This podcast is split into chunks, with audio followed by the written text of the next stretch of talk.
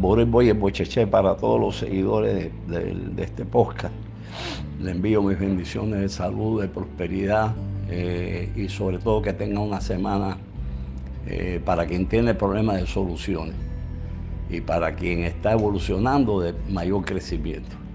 El día de hoy quiero referirme al comportamiento como un factor clave eh, complementario del esbozo.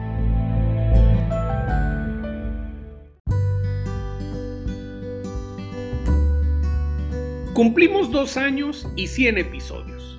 Muchas gracias a todos nuestros hermanos Yoruba en toda Latinoamérica, ya que gracias a ustedes llegamos a nuestros 100 primeros episodios, en donde hemos podido acercarnos a través de este tu podcast Mundo Yoruba Latinoamericano y además permitirnos ayudar a entender mejor nuestra religión. Ya somos más de 1.500 suscriptores a este podcast, con más de 60.000 reproducciones y más de 6.500 escuchas en más de 50 países. Te informamos que también puedes escuchar este podcast a través de la aplicación Ewe ID, en donde además puedes identificar plantas mágicas de Ifa Orisa y obtener la información sobre sus funciones espirituales, beneficios farmacológicos, galería de fotos y los diferentes nombres que se le dan por país y por nombre científico. Descárgala ya en Play Store tecleando la palabra Ewe ID. E-W-E-I-D. Hasta pronto.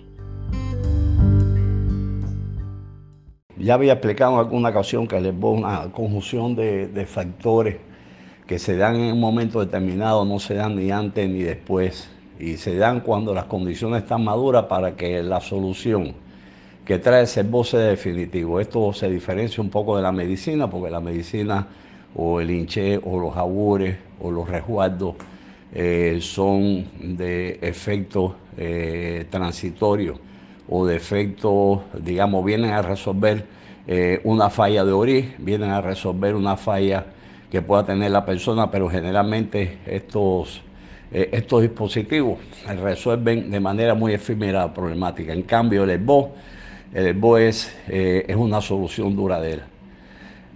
a veces nosotros hacemos el ESBO para, digamos, crecer en nuestro trabajo, porque necesitamos tener un progreso en el trabajo lógicamente cuando ese voz se manifieste, en el momento que se tenga que manifestar, eh, ese voz va a buscar que usted tenga un crecimiento seguro. Por supuesto, para que ese voz se manifieste, tiene que haber eh, determinados aspectos de comportamiento que cumplir. No puede aspirar usted solamente a crecer en su trabajo.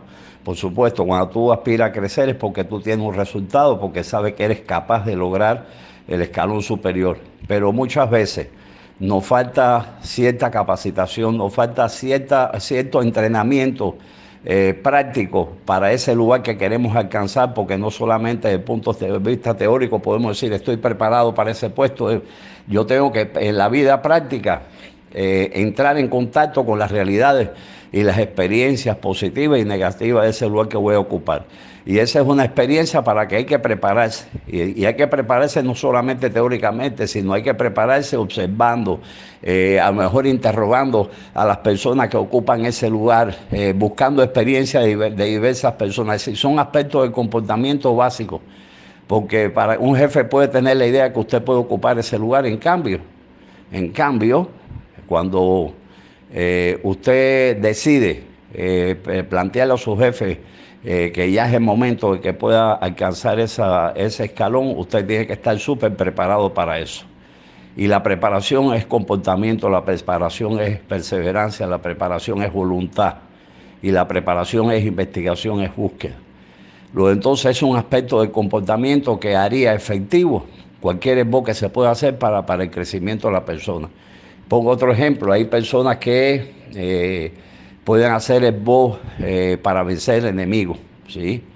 Ahora, eh, los enemigos no solamente se tienen por de gratis, hay veces que uno sin darse cuenta provoca actitudes, o sea, provoca cosas que molestan a los enemigos y que alteran a los enemigos y que hacen que los enemigos cada vez sean más enemigos de nosotros, ¿no?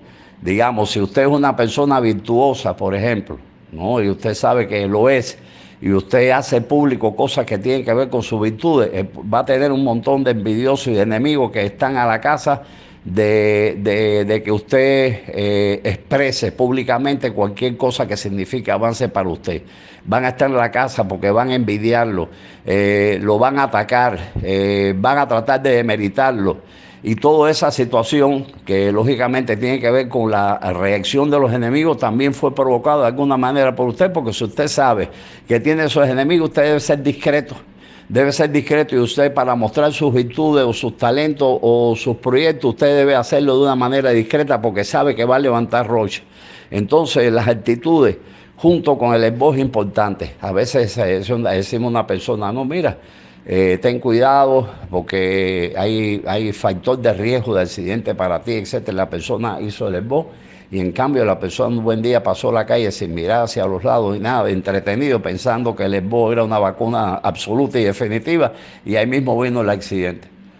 Luego entonces el comportamiento es básico. Siempre nosotros tratamos de que las personas cuando están terminando su ESBO, las personas hagan la promesa correspondiente a IFA que complemente es el objetivo de ese ESBO.